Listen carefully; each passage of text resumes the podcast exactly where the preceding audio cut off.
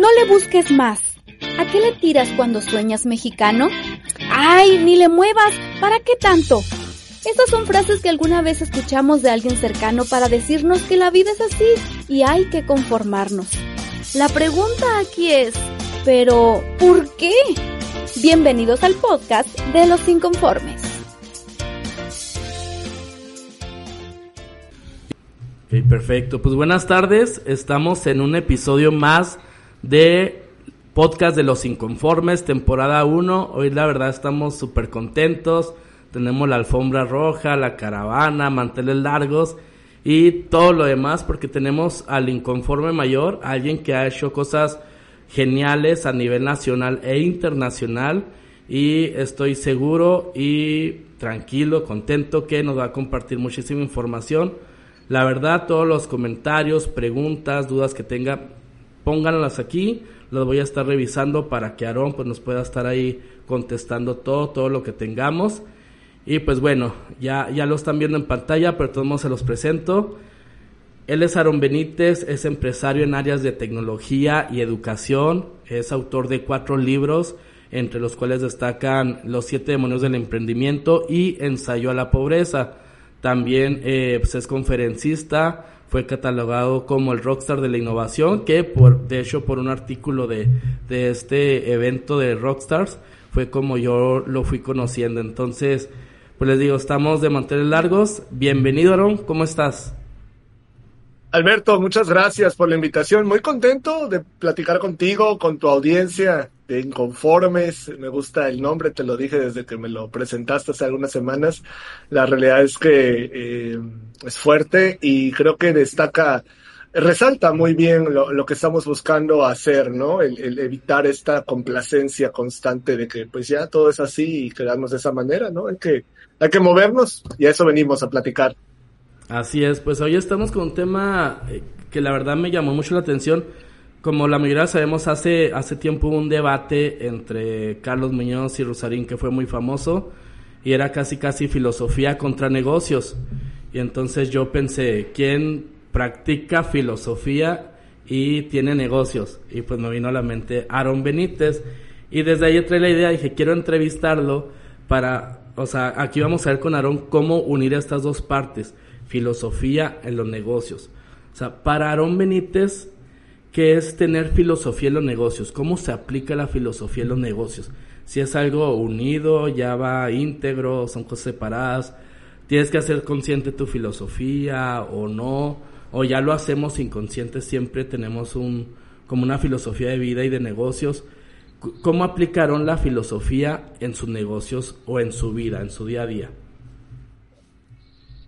Anoche estaba viendo, a mí me gusta mucho ver videos de las entrevistas que hace Joe Rogan en su podcast, eh, sus videos ahí en YouTube, y él explicaba cómo pertenecía a una escuela de arte marcial, artes marciales, no recuerdo, me, me refiero a escuela no a un edificio, sino a una, a un área, ¿no? Eh, no sé si era taekwondo o alguna otra, pero lo que él, lo que él explicaba en este, en este episodio, anoche que lo estaba viendo, decía, en esa escuela nos hacían creer que nuestra disciplina, que nuestras artes, que, esta arte marcial que practicábamos era lo mejor, era lo único, era lo correcto y que todas las demás eran una tontería y las criticábamos y, no estábamos de acuerdo y, y entonces hasta que me di cuenta que llega alguien revolucionario como Bruce Lee y conecta, toma lo mejor de varias artes marciales, ¿ok? Y, y, logra hacer una innovación genial. Y esto lo conecto con tu pregunta, Alberto, porque de alguna manera todos tenemos una filosofía, todos tenemos una filosofía personal, simplemente que no la llamamos así, pero es nuestro sistema operativo personal, es cómo actuamos, es cómo pensamos, es cómo digerimos, cómo procesamos las cosas, cómo procesamos el mundo. Entonces, todos tenemos esta filosofía, no le llamamos así porque es una palabra muy grandilocuente, es una palabra muy eh, reservada para intelectuales, académicos y gente en ese estilo, cuando la realidad es que no podríamos vivir el mundo sin experimentarlo y por experimentarlo ya tenemos una, una filosofía. Ahora, el detalle está en qué tan conscientes somos de cuán realmente esa filosofía pertenece a nosotros y cuánto en realidad es algo que simplemente estamos copiando de alguien más. Entonces, mucho de lo que ocurre es que la mayoría de la gente no opera con un sistema operativo personal optimizado, sino que operamos de una manera automática, como que, eh, no sé, en la escuela nos han dicho, tienes que ser puntual, responsable, ordenado, este, entregar tareas, pasar exámenes y luego conseguir un trabajo y todo esto que nos dicen y no lo retamos y vemos como que, wow, eso es, eso es lo correcto, eso es lo que hay que hacer, te lo taladran durante 20 años, desde el kindergarten hasta el posgrado, y terminas creyéndolo de corazón, que esa es la única manera de, operar, de vivir, y entonces eso se vuelve tu filosofía y es la manera en que actúas. El problema es que no puedes destacar, no puedes proponer nada al mundo original o relevante cuando volteas y ves que todos, absolutamente todos, utilizan el mismo, el mismo sistema operativo personal. Entonces, ¿cómo se conecta con los negocios? Para hacer negocios, para ponerte en este mundo de, eh, empresarial, tienes que ser ambicioso. Y esto se escucha muy romántico, como que, ah, sí, ser ambicioso, yo soy ambicioso. No, o sea, ese es un problema, o sea, realmente es un problema de ego. Entonces yo creo que todas las personas que nos metemos a hacer negocios tenemos problemas de ego, tenemos muchos problemas con, con muchas cosas, pero dentro de eso puedes, como cualquier herramienta, eh, usar las cosas también a tu favor, no solo de manera negativa. Y en negocios, cuando tú empiezas a pensar, bueno, ¿por qué voy a ejecutar esto como todos los demás? ¿Por qué tengo que ver este problema de la misma manera en que todo el mundo lo está abordando, ¿sí? Empiezas a desarrollar tu filosofía y empiezas a hacer, sobre todo si haces lo que, lo que se dio cuenta Joe Rogan, que te comentaba al inicio, ¿sí? De decir, a ver, ¿por qué yo pienso que esto en lo que estoy es lo único correcto? ¿Por qué no mejor tomo de acá? Tomo de acá, tomo de acá, tomo los mejores movimientos y te vuelves un Bruce Lee de lo que estás haciendo. Innovas porque conectas lo mejor y propones cosas que al principio van a parecer ridículas y para los puristas va a ser así como que tonto y cómo estás haciendo eso y por qué, pero realmente es lo que te va a hacer resaltar, lo que te va a dar oportunidades. Entonces, no hay absolutamente ningún empresario de clase mundial que no sea un gran filósofo, que no esté realmente analizando todo el tiempo por qué hace lo que hace, cómo lo hace, quién lo hace mejor, quién está optimizando más, qué ideas puedo tomar de acá, sí, para qué lo estoy haciendo, a dónde nos va a llevar esto, de dónde viene, todo eso. Entonces, no hay una desconexión. El hecho es que tenemos taladrado muy, muy fuertemente esta idea de que ciertas cosas están desconectadas y que la filosofía pertenece al reino de lo intelectual y lo académico y que solo gente que sabe usar los términos rimbombantes, ¿no? De, de, estas corrientes filosóficas y hablar con los nombres y apellidos de cada uno de los filósofos que han existido, incluso de los que van a existir y todo eso, son los únicos que tienen derecho a utilizar esta palabra y por ende a dominar esta disciplina y de ahí este, no, no tenemos que meternos y los negocios son algo separado, eso es mentira, es una reverenda tontería y por el contrario, debemos de eh, estar conscientes que estos dos mundos están muy compenetrados. Elon Musk, Bill Gates, Jeff Bezos, Mark Zuckerberg, todos estos tipos que hoy admiramos, sí, por las empresas que han construido, son grandes filósofos. Punto. Perfecto. Y de lo que mencionas, yo creo que es esa parte, ¿no? Como hacerla, hacer consciente que ya trabajamos en base a una filosofía de vida y eso nos pueda causar que nos estorbe o nos ayude a optimizar nuestra vida. Eh, por ejemplo, cuando ya, ya somos conscientes, Aaron yo sé que ya tiene una filosofía que se llama hackear la vida, que ahorita nos platicas un poquito más de, de eso. Y yo como lo fui haciendo consciente, no sé, por ejemplo, en, cuestión de dinero, ¿no? El tema de dinero y en cuestión de inversiones. Me ayuda a optimizar, porque cuando no tenemos claro nuestro principio, filosofía o valores, caemos mucho en, en como en rebotar todo lo que nos proponen, en, en analizarlo, ver si sí, ver si no, y, y divagar en nuestra decisión. Pero cuando tenemos clara la filosofía, pues ya tenemos como optimizada la respuesta de acuerdo a nuestros valores. Por decir, Alberto Hernández en cuestiones de inversiones de dinero, eh, es rara vez que no tenga el control Alberto. Alberto hace sus inversiones y le gusta controlar y cómo van con estas subidas y bajadas. Alberto sabe llevar esa emoción. Tal vez otros dicen, yo no tengo tiempo de estar checando mis inversiones y prefiero contratar a alguien, a un asesor, a un experto en toda esta parte, ¿no?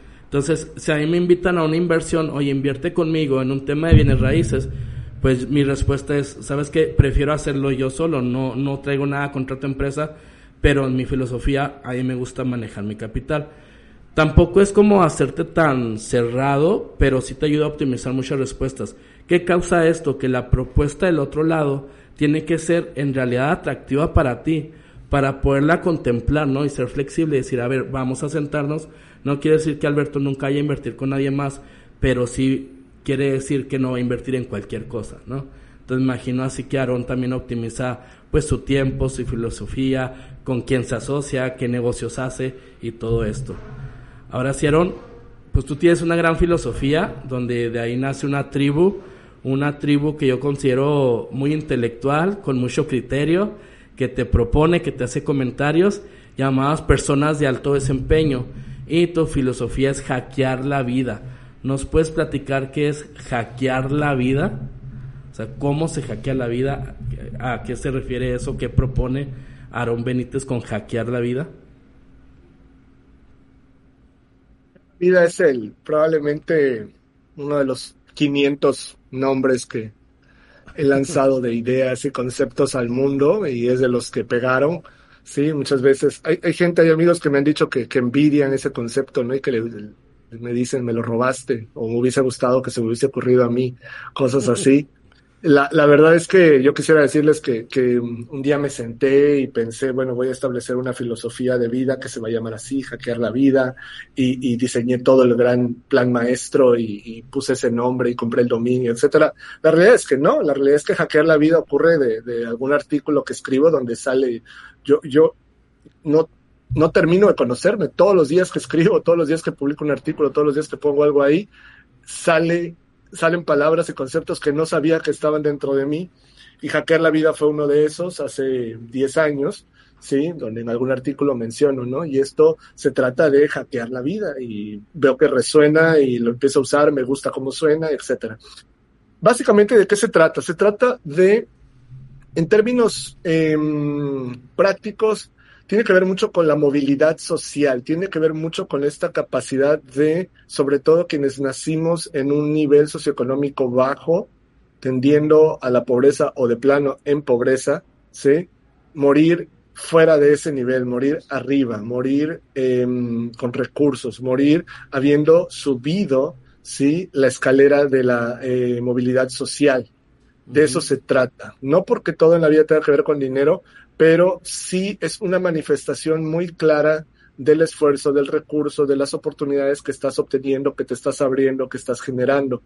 Entonces, hackear la vida requiere eh, reinventarte, requiere matar muchas versiones de nosotros que nos van estorbando, requiere dejar relaciones atrás, requiere eh, aprender a pensar e intercambiar eh, la, la, cuestión de estar queriendo que todo tenga sentido de corto plazo a favor del largo plazo, ¿sí?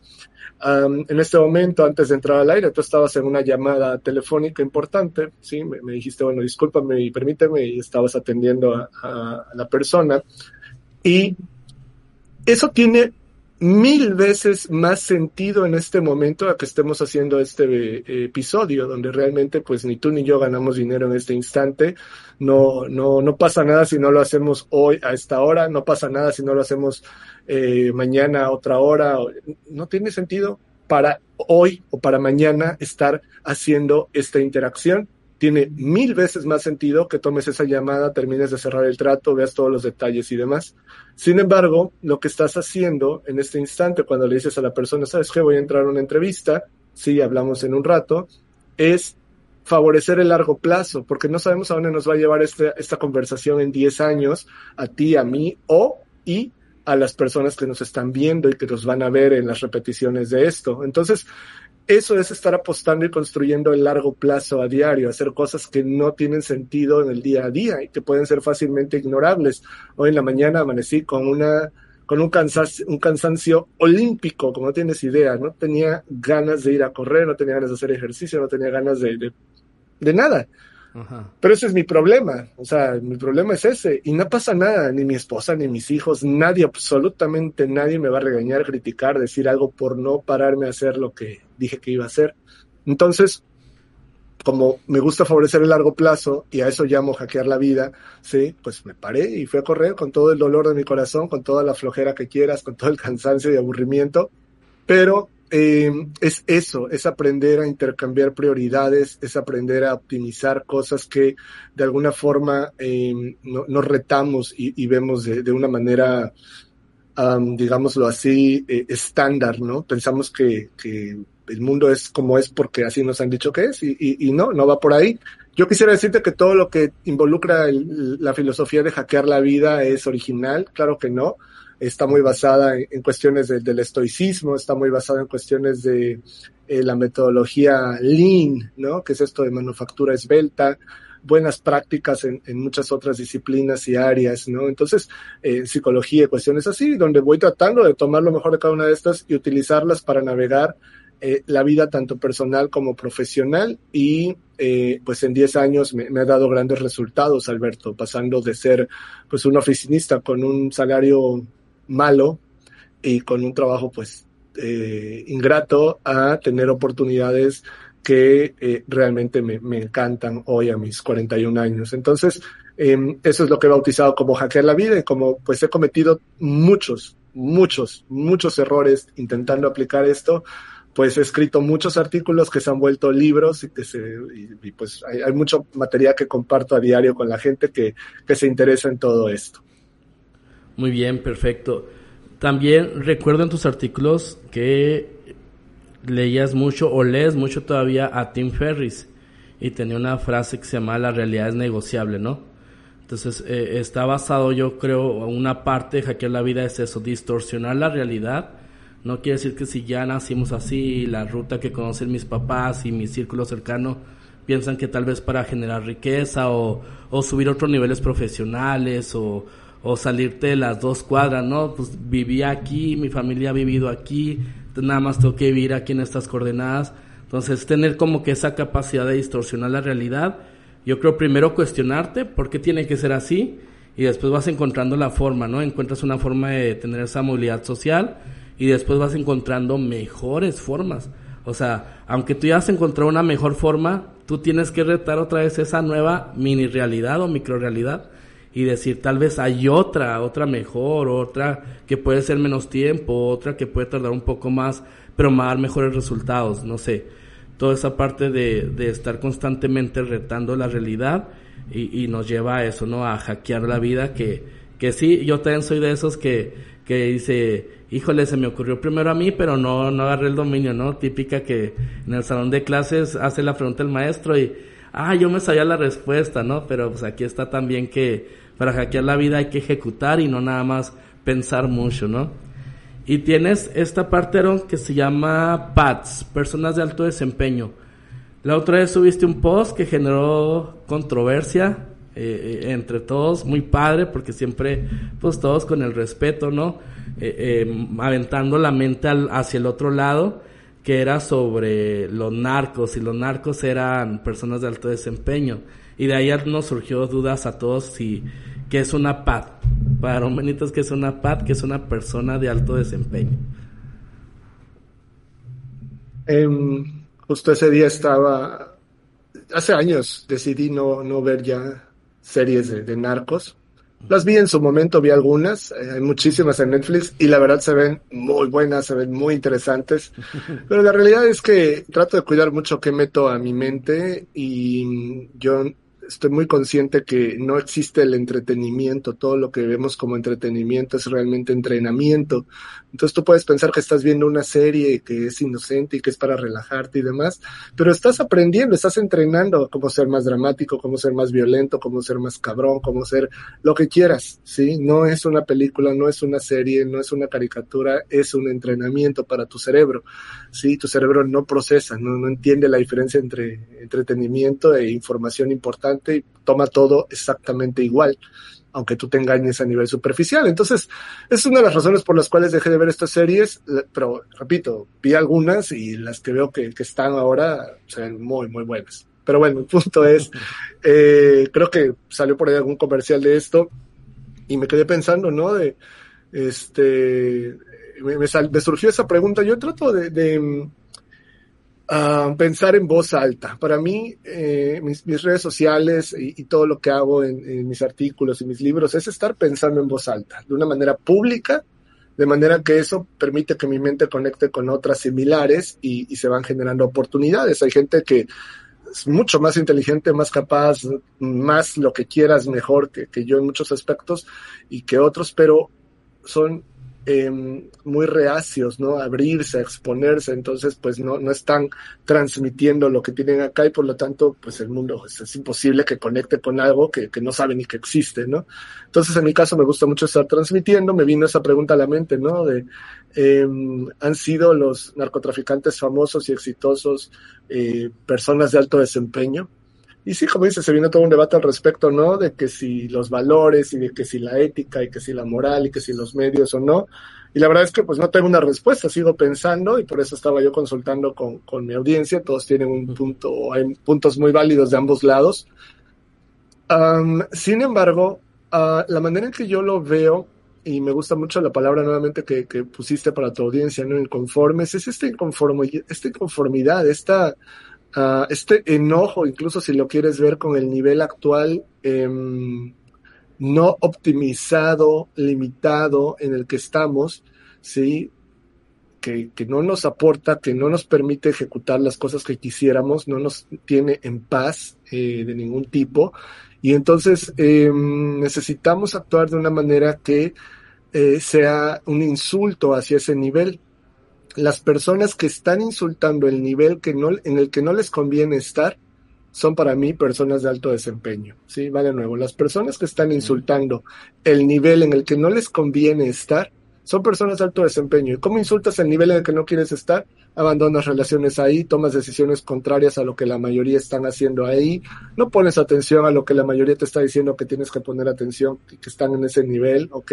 Dejas de comportarte eh, mayoritariamente con las acciones de los que están ahí. Entonces, eso es un insulto para tu nivel. Y cuando lo empiezas a hacer, y, las personas que nos están viendo lo van a notar, cuando tú empiezas a insultar a tu nivel, ¿sí? Que no te, en el que no te conviene estar, la gente te empieza a poner etiquetas como, ay, qué mamón, te crees mucho, te cortas, ya no quieres hablar con nosotros, este, ya no vienes, etcétera, y empiezan a usar todos esos adjetivos y todas esas expresiones para refutar, ¿sí? Tu ataque, y entonces empieza una negociación entre tú y todas estas personas que te rodean, que se mantienen ahí y que están defendiendo el nivel a través de seguir actuando y pensando igual y lo que tú quieres hacer.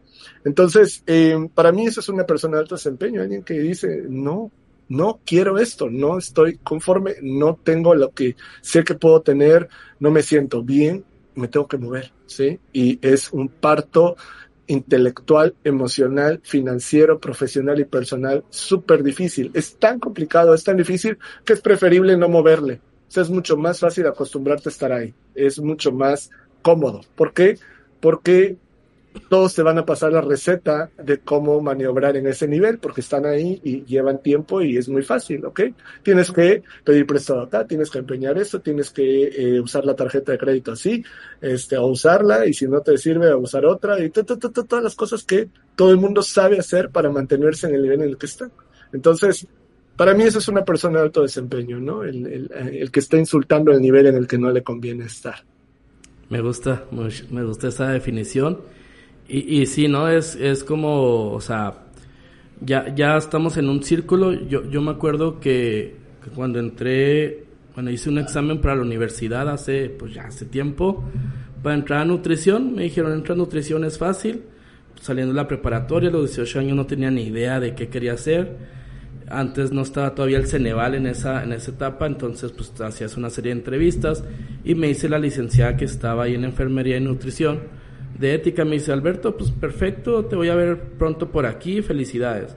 Reviso la lista, antes se revisaban en el periódico, ¿no? Comprabas el periódico y revisabas ahí si quedaste o no y no quedé. Entonces me dicen, oye, no, pues vas a tener, en la familia vas a tener que entrar a trabajar, no puedes quedarte sin hacer nada. Y yo, pues bueno, ok, vamos a entrar a trabajar. Entro a trabajar y de repente ya tenía un año pensando como donde había entrado a trabajar. O sea, los 18 años, para preparatoria, nada más quería los 800 pesos, pues para irme de reventón el fin de semana y ya me había convertido en uno de ellos. Entonces de repente me dice un, amigo, oye, vamos a estudiar, acuérdate, le digo, oye, sí, perfecto. Y empiezo a preguntar, pero todavía no sé qué quiero estudiar, le dije, no me quedé en nutrición, pero ya está el Ceneval, ok, vamos a estudiar ingeniería civil.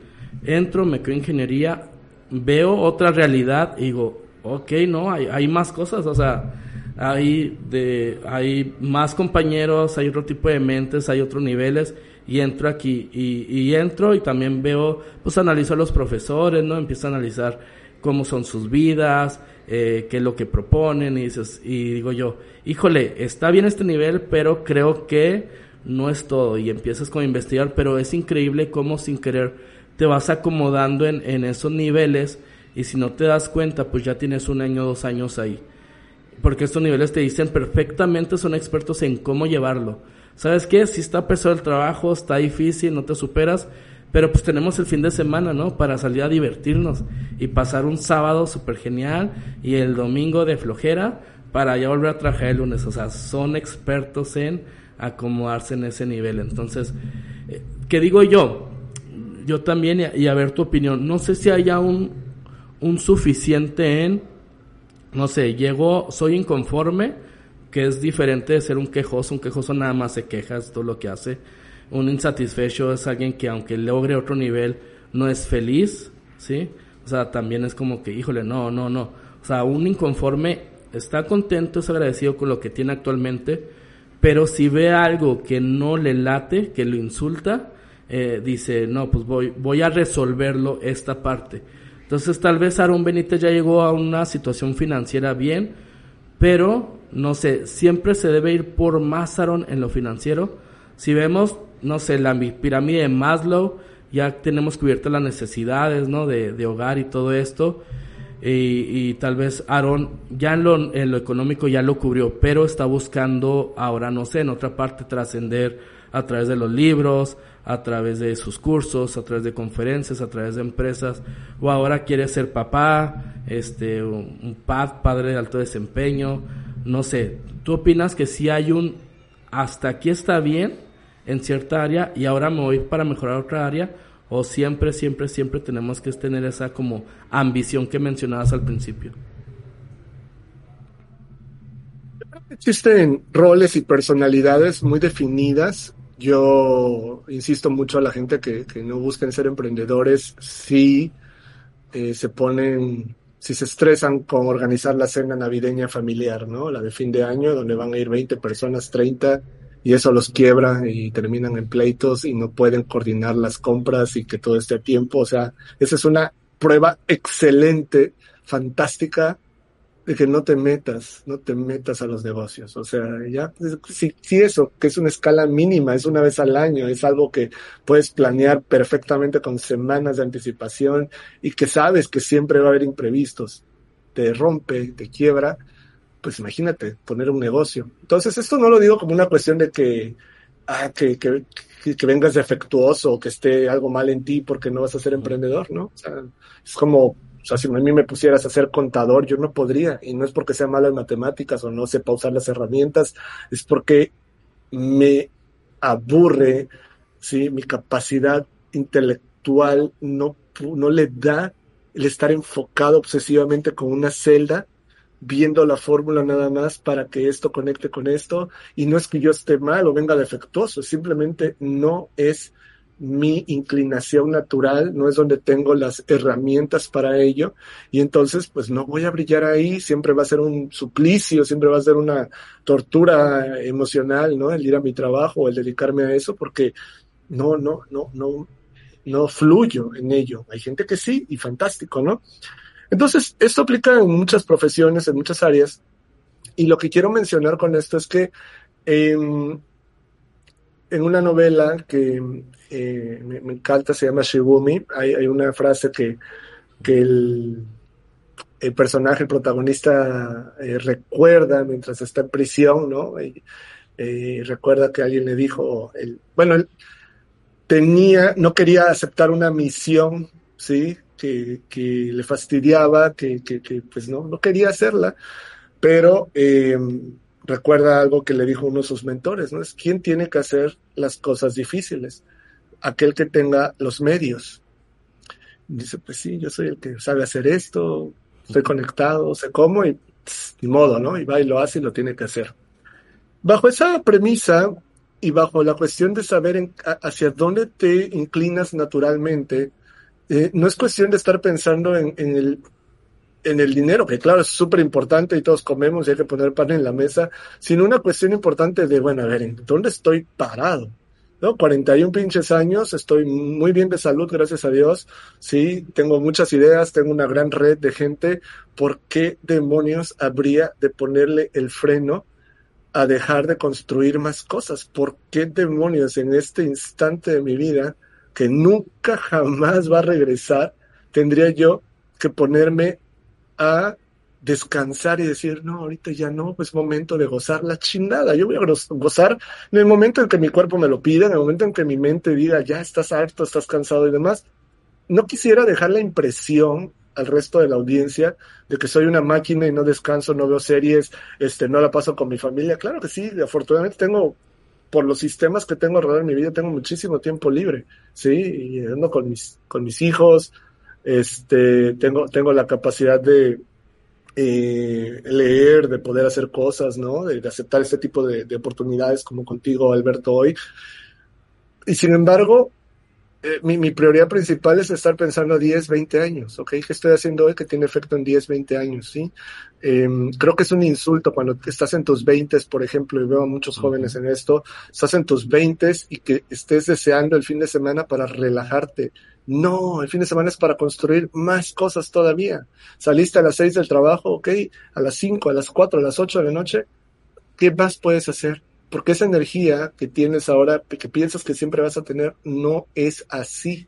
¿Sí? Tan no es así que cuando ya tienes mi edad, estás en los 40, ya la tienes que compensar de otra manera, ya necesitas vitaminas, ya necesitas otro tipo de, rutinas, ya necesitas otro tipo de apoyos para mantenerte en esos niveles que 20 años atrás eran naturales.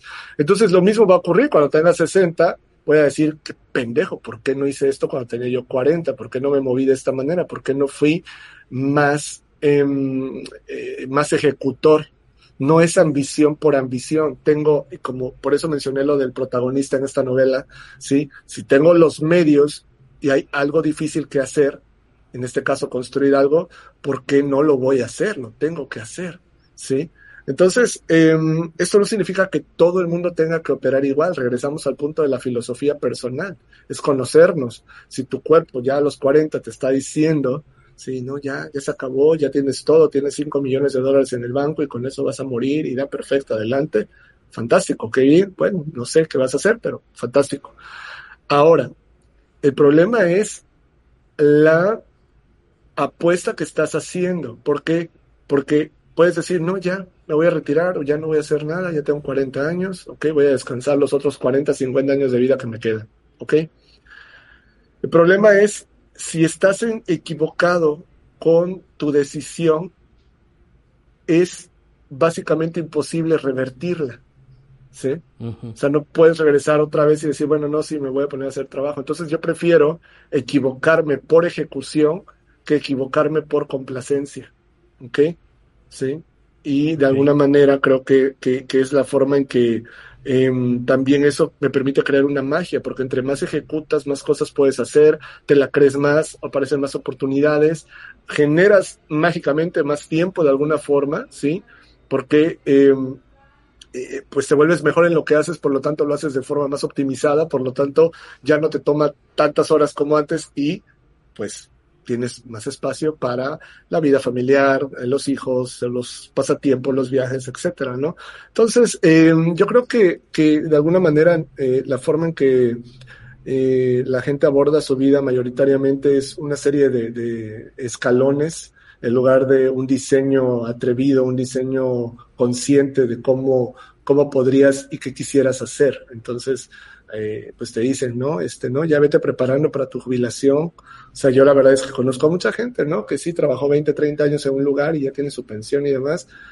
Eso ya murió, eso ya desapareció. Mucha gente sigue insistiendo en ello. Eso ya no es factible, posible esa etapa ha quedado tan atrás como el hecho de ver carruajes como un medio de transporte eh, en las ciudades, o sea, pero muchos no se quieren dar cuenta. Entonces, de alguna forma, eh, pues son los que se van a dar los mayores golpes, ¿no? Eh, y bueno, pues respondiendo a tu pregunta, creo que tenemos que hacer las cosas difíciles y tenemos los medios en este momento, entendiendo medios como recursos, em, visión, la parte intelectual, la parte física, la parte emocional, pues adelante, hay que ejecutarlo, nadie más lo va a venir a hacer por nosotros.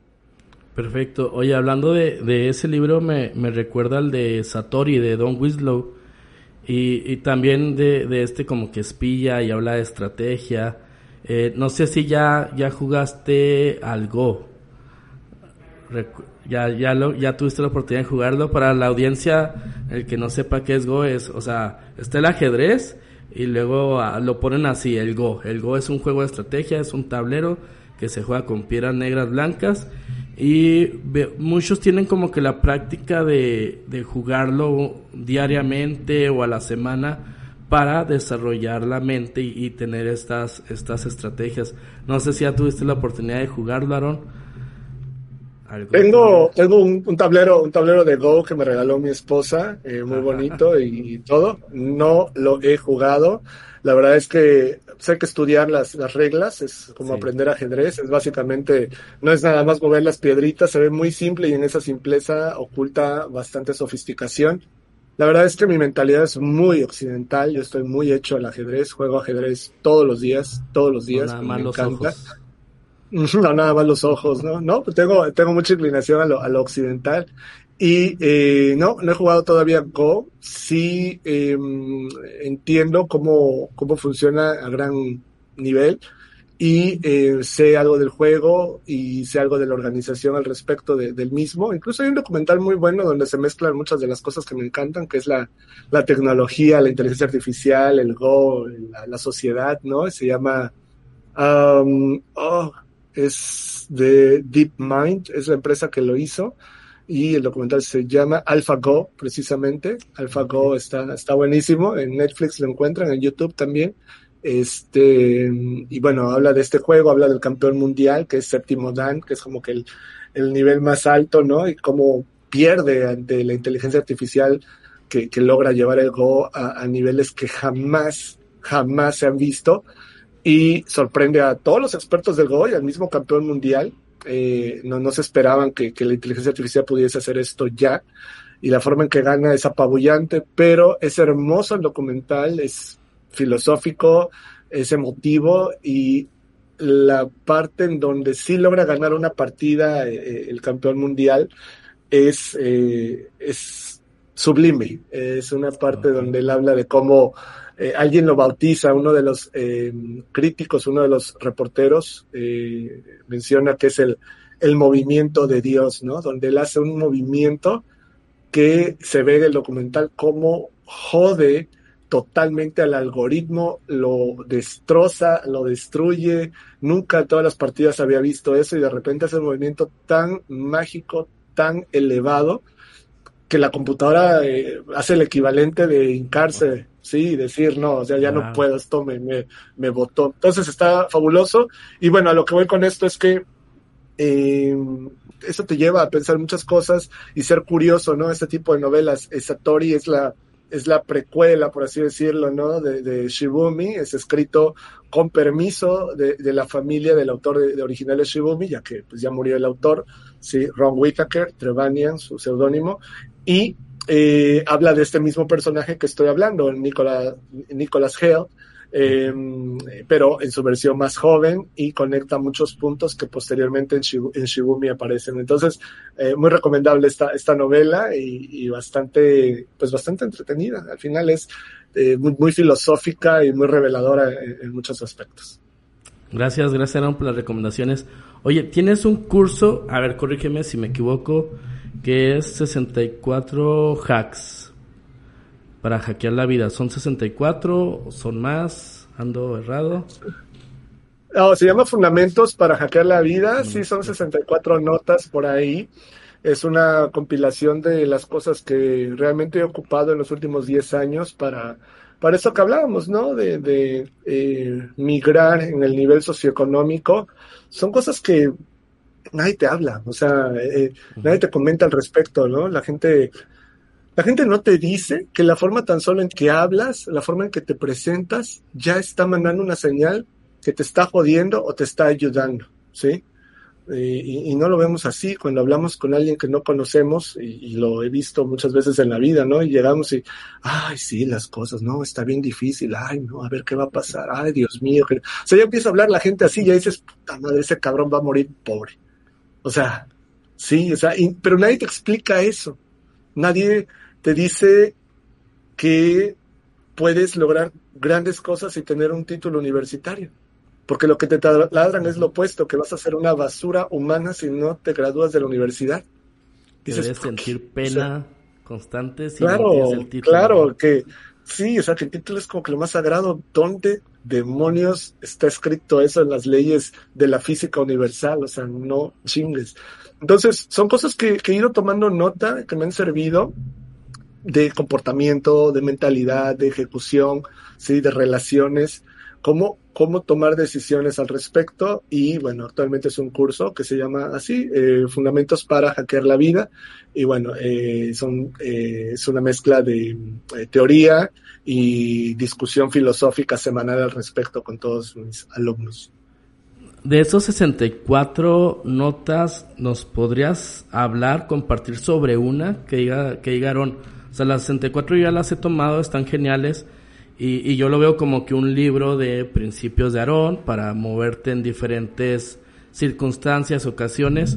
Pero nos podrías compartir un Aarón que digas tú, esta es la que más aplico o la que más me, me resuena a mí.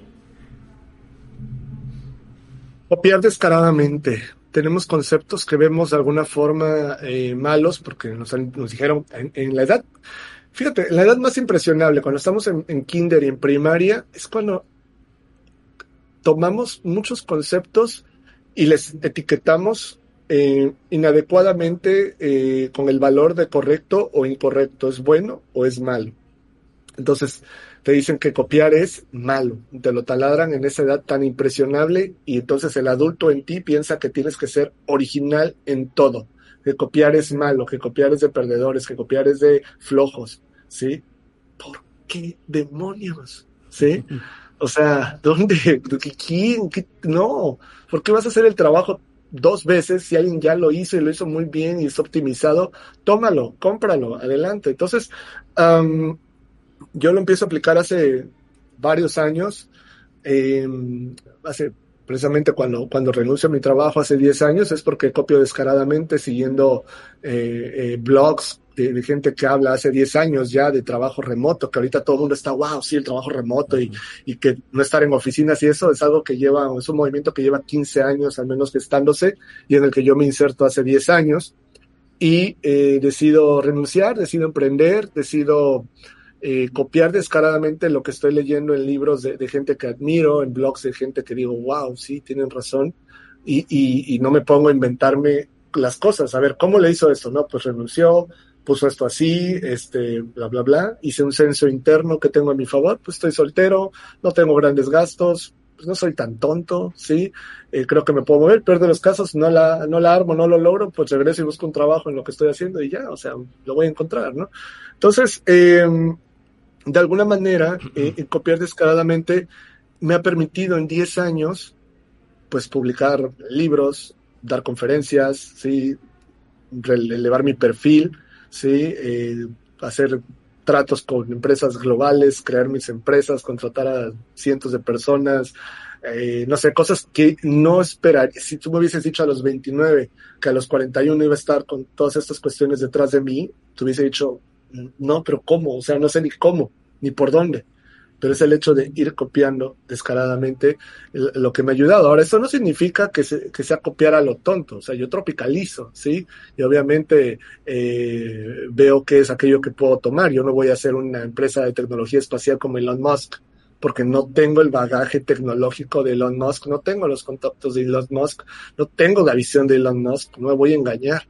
¿Sí? Mucha gente que le encanta engañarse y, ven la pinche película de Steve Jobs y piensan que son Steve Jobs y, ya quieren em, ser emprendedores, ¿no? Entonces, de alguna manera, es muy importante tener la capacidad de copiar descaradamente, tropicalizando y haciendo un censo genuino, objetivo, ¿sí? Y empujarte, a pesar de que te falten dos, tres cosas, aún así empujarte. No se trata de que tengas todo lo que se requiere para cada paso, porque entonces no vas a dar ningún pinche paso. O sea, tienes que decir, bueno, me faltan dos, tres cosas, pero tengo estas siete, ocho, adelante, ¿sí? Ahí veo cómo compenso más, eh, eh, más adelante en la ruta eh, esto que me hace falta. Perfecto, perfecto. Para cerrar el tema de filosofía de los negocios, porque traemos ahí un, un off topic contigo también, Aaron eh, ¿Qué recomiendas para, para insertarse en esto de filosofía de los negocios? ¿Algún tipo de libro? ¿Seguir a alguien? Eh, no sé, un curso para insertarse en esto de la filosofía de los negocios? Mira, yo, yo le digo esto a la gente, quieres ser chingón en marketing, quieres ser chingón en finanzas, en negocios, y solo estás leyendo de marketing, solo estás leyendo de finanzas, solo estás leyendo de negocios, no estás copiando descaradamente, estás haciendo exactamente lo que todo el mundo quiere hacer. O sea, el, chico, por, ejemplo, marketing es una de esas, y discúlpenme si, si me están viendo y estudiaron esto, pero es esas cosas que no deberías estudiar en una carrera universitaria. O sea, para cuando ya terminaste ni siquiera el semestre, eh, la lección que te pusieron en ese libro, que por cierto es de los noventas, ¿ok? Este, ya salió una nueva app que está revolucionando esto, punto. Sí, entonces, em, la gente más chingona de marketing no estudió marketing. Viene, es gente que viene de áreas como física, es gente que viene de áreas como ingeniería de, sistemas, eh, ciencias de la computación, cosas así. Claro, exacto, porque eh, aquí lo importante es que si quieres ser chingón, clase mundial, top en un área, necesitas tener un fuerte fundamento intelectual y filosófico de muchas otras áreas que te hagan fuerte para poder conectar ideas locas y proponer y ejecutar al más alto nivel. Entonces, cuando tú estás en marketing, estudias marketing en la universidad y, solo lees libros de marketing y solo sigues blogs de marketing y lo único que hablas es de marketing, la estás regando. O sea, tienes que leer poesía, tienes que leer historia, tienes que leer matemáticas o hacer matemáticas, tienes que saber de, medicina, tienes que ir a eventos de política, tienes que ir a cuestiones muy raras, ¿sí? Porque todo eso te va a generar una ensalada mental de opciones fantásticas y vas a ver patrones que vas a poder aplicar a tu área, ¿sí? Lo mismo con finanzas, hay gente obsesionada con finanzas que solo lee finanzas, solo habla de finanzas y no sabe, y para él todos los que no sepan y no hablen de finanzas son unos pendejos y eso no va así, ¿sí? El sensei, ninja master sensei del universo, Warren Buffett, lee de todo, o sea, lee novelas de ciencia ficción, lee tratados históricos, biografías, poesía, todo lo que se te ocurra, ¿sí? Obviamente sabe de lo suyo, pero él necesita, ¿sí? Expandir su mente a través de esto. Entonces, eh, creo que el gran error es que la mayoría de la gente quiere llegar a ser genial en un área solo enfocándose en esa área y eso es como que lo más contraintuitivo que, he notado. Entonces, para esto de la filosofía de los negocios, simplemente tienes que leer muchísimo de muchas cosas, eso te va a volver filosófico por naturaleza y ya donde lo quieras aplicar, sea en negocios o en otras áreas, ya va a ser un, un, match natural. Perfecto, eso, eso me lleva al mundo del cine, ¿no? a estas películas donde los directores se mete en el rol, vamos a hablar de Interestelar, ¿no? Como Christopher Nolan nos atrae a un físico, oye, traigo esta idea, los agujeros negros, lo ves posible, ¿no? Lo ves muy absurdo y se, o sea, se pone a aprender, no nada más es las cámaras, los actores, o sea, en realidad para una buena película se mete a, aprender de distintas ciencias, obviamente no va a ser un doctor en física, pero se mete en ese papel, ¿no? De dominar varios temas para crear pues estas películas geniales que, ha hecho este director. Eh, vamos al up topic, Aaron. Eh, criptomonedas. Vamos a hablar de, de, este tema. Eh, tecnología blockchain, criptografía, criptomonedas. ¿En qué debería estar ocupándose la gente ahorita con este tema? ¿O no se debería estar ocupando? ¿Es nada más algo pasajero, una tendencia? una moda que, que no va a pasar nada. ¿Qué edades deberían de estar ocupando en esto desde niños hasta adultos o nada más le debe interesar a los ingenieros? ¿Cuál, cuál es tu opinión al respecto de este tema? Bueno, yo no estaría aquí si no fuera porque a los 16 años eh, la curiosidad me, me ganó. Bueno, yo creo que desde mucho antes, ¿no? Creo que por obviamente mucha influencia de mis papás, especialmente de mi papá. en tecnología y por la tenacidad de mi mamá, ¿no? Pero a los 16 años tomo una decisión muy buena que es involucrarme lleno en el mundo de Internet. Te hablo de 1996, o sea, es algo que ahorita suena lógico y todo el mundo está en Internet, pero en el 96 era, eh, se veía como hoy se ve cripto, ¿no? Así como algo exótico y para nerds, ¿no? Y era tonto, caro, raro, difícil acceder a todo esto. Entonces, uh, de alguna manera, lo que ocurre es que eh, me, involucro en, el 96 con, esto por curiosidad. Quiero lograr una, hacer una página personal, como se llamaba entonces, una homepage, ¿no? Y tener ahí mi, mi presencia en la World Wide Web, como se llamaba en ese entonces, o se le decía, mejor dicho, la www, la web. Y este, y esa necesidad de querer participar en ese mundo me hace sumergirme a entender conceptos, a aprender cómo diseñar un, sitio, cómo volverme un webmaster, cómo solucionar y, y, colocar algo en un servidor y cómo pagar al respecto y, en fin, ahí vienen negocios que, que, que logro hacer.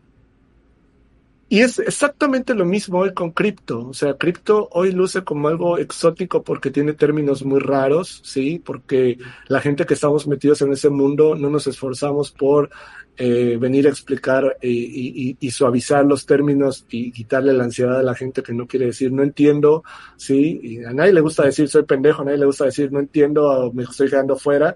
Entonces, eh, pues preferimos no decir nada y entonces los que estamos metidos en esto, pues seguimos en nuestra jerga eh, de, de, vocabulario, de palabras y tecnicismos que, que, definitivamente sí es bastante abrumador, bastante denso, ¿ok? Cripto es la siguiente gran revolución de Internet. Después de la web vino social media, ¿no? Todo eso de las redes sociales fue la, la segunda revolución y la tercera es cripto.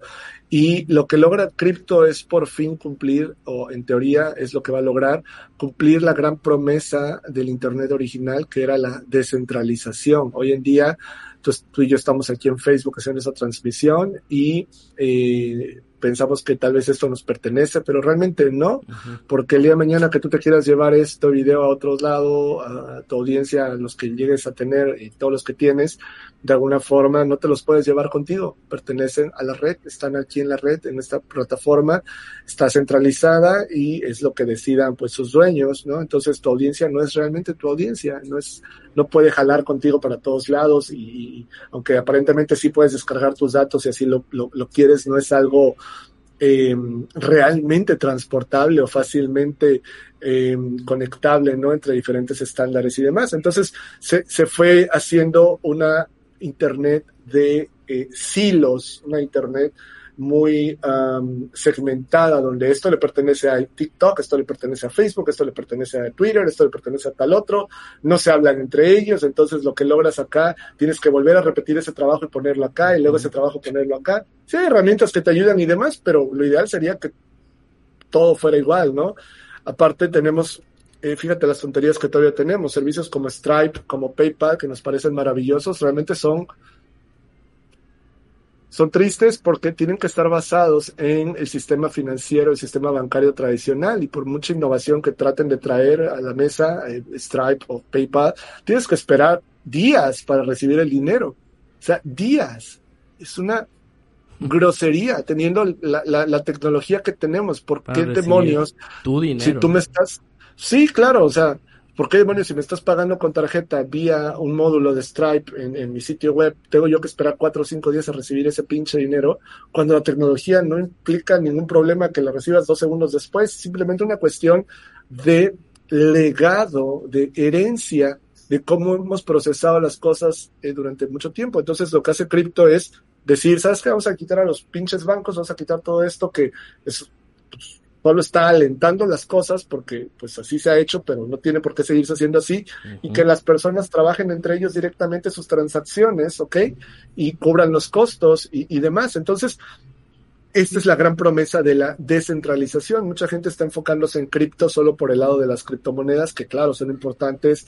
Algunas funcionan como eh, store of value, ¿no? Este almacenamiento de valor y demás, y, y está bien de manera digital pero va mucho más allá, es realmente una revolución filosófica, eh, soportada por una capa de alta tecnología, sí, de mucha matemática, de mucha programación, y de alguna forma eh, regresa a la, como te decía, a la promesa original de una Internet descentralizada donde ni los gobiernos ni las empresas pueden estar eh, pidiéndonos hacer cosas entre todos los nodos, entre todos los puntos que decidamos permanecer eh, eh, a esta nueva forma de hacer las cosas, ¿no? Y bueno, pues esa es básicamente la, la, visión que tengo, ¿no? Que el cripto se encuentra hoy de la misma manera en que el Internet se encontraba a mediados de los noventas Creo que la manera perfecta de ingresar a todo esto es teniendo curiosidad y tratando de hacer cosas, ¿sí? No, no le digo, no estoy diciendo a la gente ponte a desarrollar una DApp, ¿no? Que es una decentralized app, una app descentralizada, ¿no? Lo que le estoy diciendo a la gente es, bueno, ok, ya escuchaste que existe Ethereum, ya escuchaste que existe Bitcoin, ¿cómo demonios le mando Bitcoin a Aaron? ¿Cómo demonios hago para recibir Bitcoin? ¿Sí? Entonces eso te va a llevar a resolver ciertos problemas. Ok, necesito una wallet, ¿qué es una wallet? ¿Cómo hago una? ¿Sí? ¿Cómo eh, la pongo en mi computadora y qué hago todos estos números? Y ahora, ¿dónde mando este código? ¿Y cómo reviso en el blockchain que ya ocurrió la transacción? Entonces te va a llevar un montón de preguntas que vas a tener que ir resolviendo para ejecutar esa acción, pero eso solo va a estar alimentado. La gasolina que te va a ayudar a andar con, con, con la capacidad de resolver todo eso es la curiosidad personal de querer hacer algo con esto. ¿Sí? Entonces hay mucha gente que, que no tiene esa curiosidad, pero tiene eh, la, la, avaricia de que quiero hacer dinero y se mete a esto sin entender en qué demonios está, se está metiendo. Y bueno, pues no es, eso realmente no es sostenible y es demasiado ambicioso querer decir voy a entrar y voy a hacer una plataforma ahorita en Bitcoin o voy a, eh, perdón, en una plataforma en blockchain, en alguna de las blockchains, sobre todo en Ethereum. Y de alguna forma, eh, pues no han resuelto muchos otros problemas más básicos que se requiere entender antes de llegar a esa etapa. Entonces, repito, cripto eh, es fantástico. Lo que viene lo vamos a ver tan natural en 20 años como hoy vemos el usar nuestro smartphone o que nuestro abuelo lo pueda usar o que nuestro hijo de 6 años lo pueda usar y mandar fotos, tomar fotos y grabar cosas y lo vemos tan lógico, tan natural y tan estándar como si así hubiese sido siempre en la historia de la humanidad y nadie se emociona ni nadie dice, wow, qué maravilla, ¿sí? Es lo mínimo que esperas ahora cuando no era así. Ayer estuve en la playa con mis dos hijos y no estaba yo preocupado de que si se fuera a mojar mi celular y que se iba, o sea, pero hace unos años era una preocupación, no, cuidado, se va a mojar, que no le caiga agua a mi dispositivo. Entonces, um, cripto se va a ver así en, unos años, va a ser tan natural el que tú puedas estarte enviando dinero entre gente y que sepas que todo es transparente y que todo se puede checar y no lo vamos a ver como, wow, va a ser lo más natural, pero los que nos vamos a beneficiar somos los que desde ahorita estamos integrándonos a esta tecnología. Sí, el detalle va a estar si esperas que gobierno te lo empaquete en un programa educativo y que esté en una universidad pública, si te esperas hasta ese nivel para aprenderlo, pues ya va a ser demasiado, demasiado tarde, ¿no? Esperar que tenga esa aprobación de, otra vez vamos a lo mismo, de un título, de, de una universidad pública. Este, desde ahorita ya está pasando. De hecho, en LinkedIn el año pasado, eh, blockchain fue de las carreras como más demandadas. Hay algunas empresas que ya lo están ya lo están buscando, este tipo de tecnología, no nada más las criptomonedas, sino la tecnología en sí misma. Muy bien, Aaron. Em, a ver, por aquí se me se desconectó Aaron, se me hace. Vamos a ver qué. A ver si vuelve. Aquí está ya. Aquí está ya. No pasa nada. Una desconexión ahí pequeña. Eh, perfecto. Pues muchas gracias, Aaron. Oye, ya por último, para cerrar contigo, eh, platícanos de riqueza transgeneracional. Es un evento que tienes ya próximo. Por ahí nos vamos a estar viendo. Hago la invitación ahí a todo mi, mi círculo para que nos vayamos allá, nos impulsemos y empujemos a, a diferentes tipos de cosas y niveles. Pero si quieres platicarnos a la audiencia, me gustaría que, que, varios de los que están escuchando este live o lo van a ver, pues nos veamos por allá contigo en Ciudad de México. ¿Qué, ¿Qué, nos espera en, este evento de riqueza transgeneracional?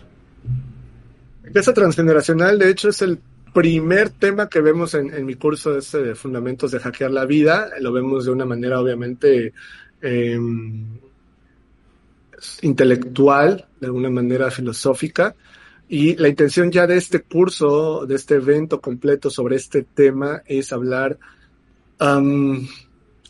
Exactamente, y compartir todas estas herramientas, plataformas, marcos de referencia, sí, eh, creación de relaciones, visión, eh, y las prácticas que, me han servido a mí eh, para, para esto, estar enfocado en la creación de riqueza transgeneracional y ir más allá de que sí, ya este, gano bien, sí, ya tengo el carrito, ya tengo la casita, este, sí, ahí tengo un, un fondo de emergencias, o sea, ¿por qué no tener la capacidad de morir dejando seguros tres, cuatro, cinco décadas para las, las siguientes generaciones, ¿no? ¿Por qué no? O sea, imagínate gente que pudiese y esto ya ocurre, o sea, simplemente muchos no nacimos en ese estatus social, ¿sí? Pero gente que ya nace y no tiene que estar pensando, ¿sí? ¿Qué, ¿Qué va a hacer para poner pan en la mesa? Sino que puede pensar libremente, ¿qué puedo hacer para agregar belleza al mundo?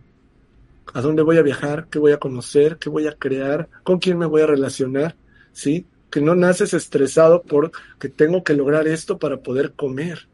Imagínate qué hermoso sería que pudiésemos dejar eso y hacerlo.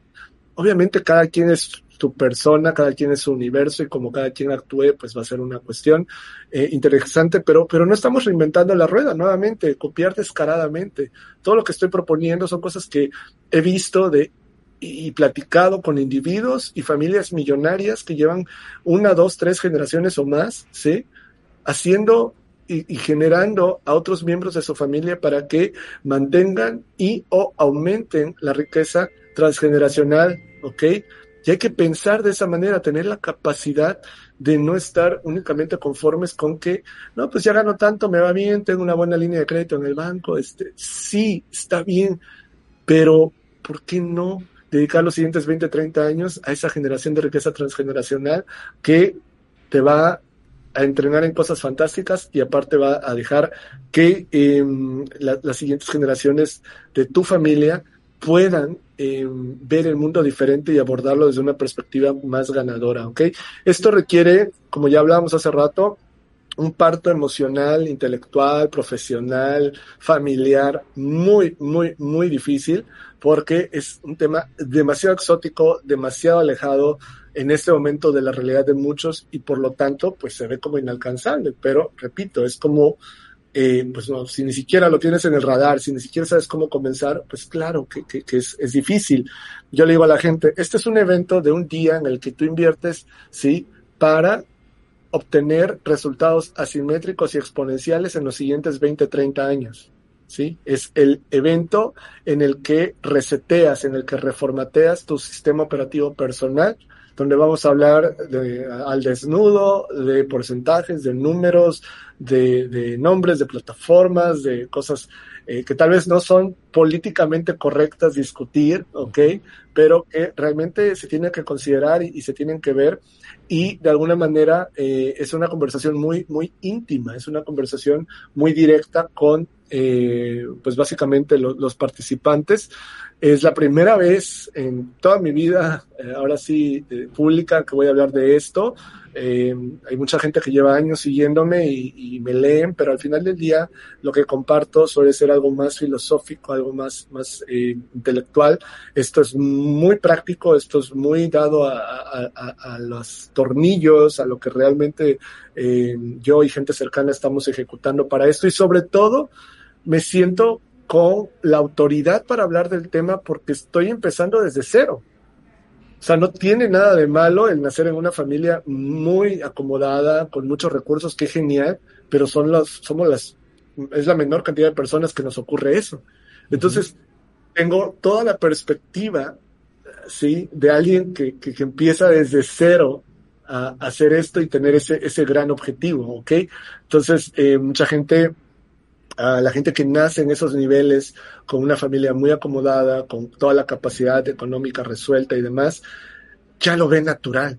Y cuando tú ya ves algo natural, te cuesta trabajo ver los detalles y compartirlos a otros porque para ti siempre ha sido así, es algo pues típico, es natural y así ha sido y no, no ves lo maravilloso de eso porque así naciste, ¿sí? Uh -huh. Entonces, eh, de alguna manera pues estoy aprovechando eso, que tengo ojos frescos sobre el tema, que estoy maravillado de ver cómo piensan estas personas, estas familias, estas organizaciones, cómo se mueven, los resultados que voy obteniendo, cómo me tengo, cómo me he tenido que mover, cómo he tenido que cambiar muchas cosas para meterme en ese juego Y tener resultados en 20, 30 años. Entonces, de eso se trata RT 2021, el evento se llama RT 2021, riqueza transgeneracional, y la información la encuentran así en riquezatransgeneracional.com o en aronbenitez.com. Es ahora en julio 2021 en Ciudad de México y es una conversación muy íntima, genuina y poderosa sobre cómo crear eso, riqueza transgeneracional.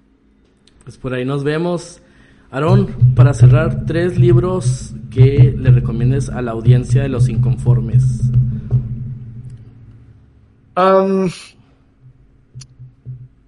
yo les diría, les puedo decir títulos, pero les voy a decir mejor hacks, ¿ok? Se van a meter a Amazon en este momento, ¿sí? Y primero, sí, se pueden comprar en electrónico y son un poco más baratos, pero invierte tiempo, atención y dinero en esto, métele dinero y compra un libro impreso, gordo, sí, si puedes en inglés, mejor en inglés, ok, sobre algún tema que lleve tiempo rebotando en tu cabeza. Cómpralo en Amazon, que te llegue a tu casa, o cómpralo en Gandhi, en la librería en línea que quieras, que te llegue a tu casa. Acostúmbrate a tener eso casi que semanalmente la capacidad de estar comprando un libro y otro y ver que aquí lo que te pido es que dejes que te sorprenda el algoritmo. Si el algoritmo ahorita te propone este el libro impreso con las fotos de las Playboys de los últimos 20 años, pues el algoritmo te está diciendo que, ahí está tu prioridad y ahí está tu mente. Si el algoritmo ahorita entras y te está proponiendo este eh, cuestiones de negocios o cuestiones de filosofía o lo que sea, bueno, pues el algoritmo te está diciendo, ah, tú vas por acá. Entonces deja ver qué te está proponiendo el algoritmo en este instante, ¿ok? Métete a la parte de libros de, de la tienda de Amazon. Eso por un lado. Por otro lado, queremos que haya más cultura en México, queremos muchas cosas y demás, pero ve a hacer el gasto a una librería, ¿sí? Sal de tu casa, ve a una librería, si no hay librerías en tu ciudad como en la mía, que es muy raro, bueno, en el centro comercial, en la, en la tienda departamental hay un espacio donde venden libros, ¿sí? Entonces, compra uno de esos. Digo, la mayoría son de influencers ahorita y tontería y media, pero hay unos que otros rescatables. Y aún incluso esos, también léelos, porque hay dos, tres cosas que seguramente te pueden servir, no descartes, ¿ok? Pero ve y compra físico. ¿Por qué? Porque estás haciendo con, eso haces un voto, ¿sí? O estás votando a favor de que ese departamento continúe, de que ese esfuerzo se mantenga, ¿sí? Y de que haya gente eh, produciendo al respecto, ¿ok? y el tercero es, básicamente observa de alguien que em, admires, de gente que admires, ¿ok? ¿Cuáles son los, los libros que... Pregúntales directamente, oye, ¿qué te has comprado de libros en los últimos tres meses? Ah, me compré este, ¿está bueno? ¿Te gustó? ¿O cuál te gustó más? Y listo, y ese vas y lo compras, sin saber exactamente qué es, así sea raro y demás, ¿ok? Entonces, em, yo esos, esos tres hacks te, te recomendaría, le recomendaría a tu audiencia yo la verdad es que creo que eh, los libros nos pegan diferente a cada quien. Durante muchos años he recomendado bastante el de la semana laboral de cuatro horas, pero la verdad es que pues a mí me llega en un momento de la vida donde me impacta a profundidad y hay gente a la que no tanto y es válido, ¿no? Y bueno, si les sobra por ahí eh, presupuesto, tiempo y atención, por acá tengo estos dos, ¿sí? También los pueden encontrar ahí en Amazon, ¿sí? Ceremonias del emprendimiento y ensayos sobre mi pobreza también aquí están. Entonces, hay mucho material para leer y esto no significa que ya tengamos la base cubierta. Una cosa es leer y otra cosa es ejecutar. Combínenlo, lean y ejecuten. Hay mucha gente que lee mucho, no ejecuta nada, no sirve nada. Hay gente que ejecuta mucho y no lee, tampoco sirve mucho. Entonces tú sé de esos que leen y ejecutan. Aarón, pues muchas gracias. De verdad que, que muy buena plática, la disfruté mucho. Espero que todos los que están ahí también viendo la hayan disfrutado. Varios dejaron comentarios. Saludos a Irving, Adriana, Magdalena, Italú, Ana Lucía, Javier, Janet. Gracias por dejarnos ahí comentarios. Y pues la plática se va a quedar aquí en, en la plataforma centralizada, hablando de en Facebook. Entonces cualquier cosa, pues espero en un futuro tener mediano otra plática ahí contigo, Aaron, ya en otro, en otro nivel, hablando de otro tema. Y pues nos vemos por allá en julio. Muchas gracias por todo lo que nos aportaste el día de hoy.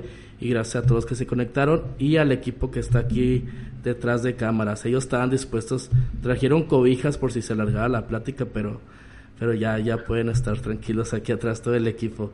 Muchas gracias, Aaron.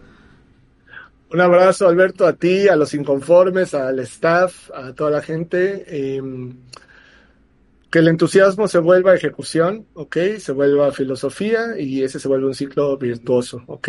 Les mando un fuerte abrazo a todos, gracias y espero la siguiente invitación para eh, volver a estar por acá. Me va a dar mucho gusto. Sean audaces, seanlo ahora. Gracias.